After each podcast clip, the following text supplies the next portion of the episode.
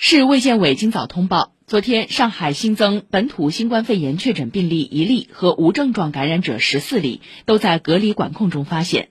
市新冠肺炎疫情防控工作领导小组办公室今天发布消息，静安区北站街道山西北路三百八十八弄、闵行区新庄镇新东路一百号自由公寓、闵行区古美路街道平阳路五十弄三个区域划为疫情中风险区。